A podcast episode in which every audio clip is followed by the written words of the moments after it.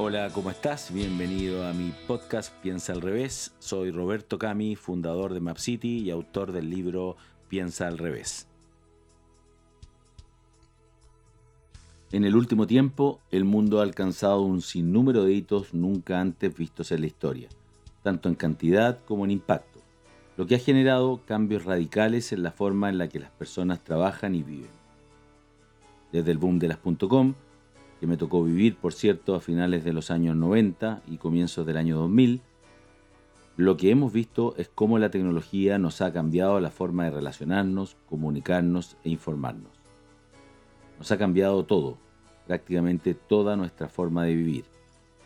La llamada democratización de la información junto a la explosión de la misma, en donde todos nos hemos transformado en generadores de contenido, ha sido particularmente importante en todo este proceso de cambio. Las tecnologías de la información han generado un fuerte impulso y aceleración a la globalización y a una economía que ya no conoce fronteras, más fluida y sin fisuras. El impacto en las organizaciones y su funcionamiento también ha tenido cambios en la forma en la que realizan los negocios. Los líderes modernos tienen hoy la desafiante tarea de guiar a sus organizaciones a través de un panorama económico global más complejo y en constante cambio donde las distintas fuerzas estratégicas están presentes a todo nivel y más allá de las propias fronteras de cada país. Esta época de cambios acelerados requiere que las empresas tomen conciencia de la necesidad de adaptarse para que estos puedan ser ejecutados de la manera correcta, con un liderazgo eficaz que exige un enfoque proactivo para gestionar el cambio y su impacto en el desarrollo y crecimiento organizacional a largo plazo. Pero la administración del cambio no es lo mismo que administrar un proyecto, algo a lo que ya estamos bastante habituados.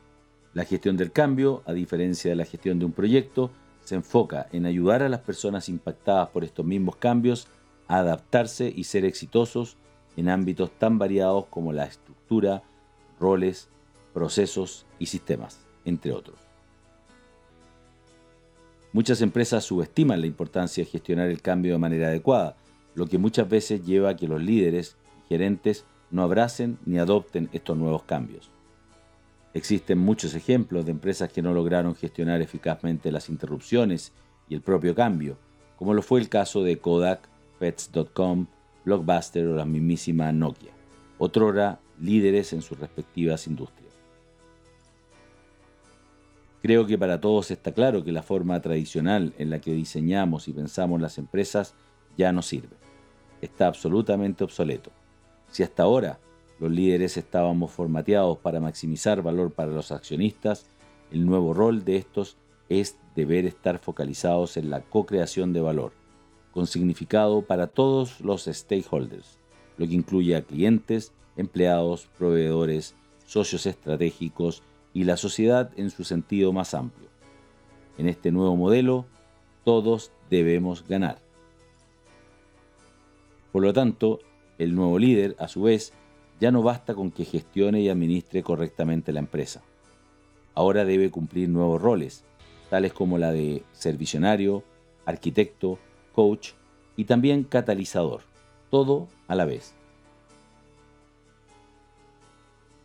Como visionario, la claridad, la visión y un propósito claro y convincente son muy necesarios.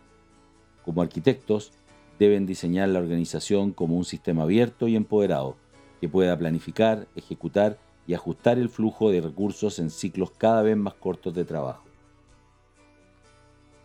Como coach, en una organización cada vez más empoderada, el líder debe pensar de manera más estratégica y profundizar su capacidad para colaborar de tal forma de apoyar el desarrollo de capacidades, de mentalidades, de conocimientos y habilidades. Y finalmente, como catalizadores, los líderes impregnan energía en todo el sistema, eliminando los obstáculos y fomentando las conexiones en la organización. Este rol hace que las personas conecten su trabajo con la visión y las aspiraciones organizacionales, además de que las convierte en personas más auténticas y energéticas.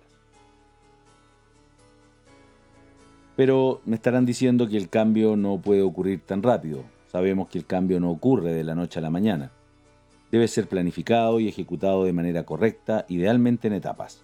Y es por eso que te invito a tener una aproximación para lograr el objetivo de cambio definiendo esta en cuatro fases.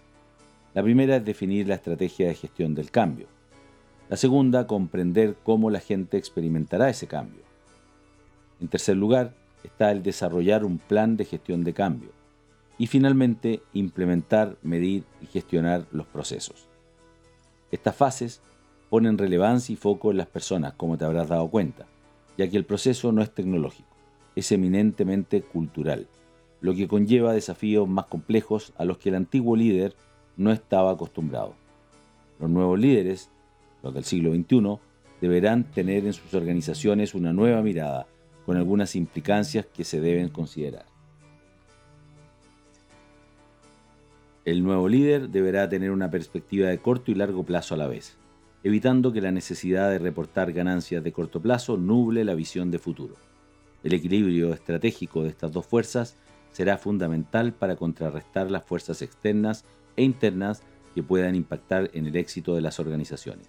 La resiliencia, como una forma de ver los fracasos como contratiempos temporales y aprendizajes, permitirá transformarlos en oportunidades. Nada de lo anterior funciona si no existe adaptabilidad y agilidad, pensando fuera de la caja en vez de inventar continuamente la rueda. La cultura de innovación es el habilitador más importante para que suceda el milagro, la que está siendo liderada por un grupo importante de la sociedad, que ya representa un tercio de la fuerza laboral. Los llamados millennials, con sus propios valores e intereses, buscan tomar control de sus vidas y de su desarrollo, pero sin perder su libertad y flexibilidad en el trabajo. Comprenderlos, invertir en ellos, en su desarrollo de habilidades, coachearlos y preocuparse de su bienestar será básico para poder contar con un grupo más comprometido con un propósito común y evitar así la fuga de talentos. Los nuevos líderes están expuestos a un escenario de alta incertidumbre y mucha volatilidad, lo que los puede nublar por momentos. Está claro que mientras mayor incertidumbre, más difícil tomar decisiones. Pero no olvidemos lo que dijo alguna vez Peter Drucker. Donde quiera que vea un negocio exitoso, alguien tomó una decisión valiente. El nuevo liderazgo exitoso será una combinación de muchas decisiones valientes. ¿Estás tú o tus equipos considerando estos factores para tomar tu próxima decisión valiente? Espero que sí, espero que puedas tomar muchas decisiones valientes y que sea un camino de éxito en este desarrollo organizacional de un futuro cada vez más complejo, más incierto y más cambiante. Y con esto una vez más terminamos este episodio, espero que te haya gustado.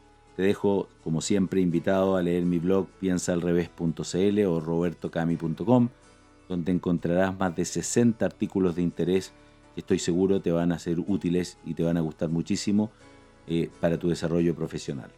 Como siempre, te invito a escuchar el resto de los episodios de este podcast y si quieres agendar una hora conmigo para conversar sobre algún proyecto, alguna idea de negocios, algún modelo de negocios o simplemente que te apoye en algún proyecto, te invito a agendar una hora en mi blog piensaalrevés.cl donde podremos tener una asesoría especial para tu caso en específico. Muchas gracias y te veo en el próximo episodio y gracias por seguirme.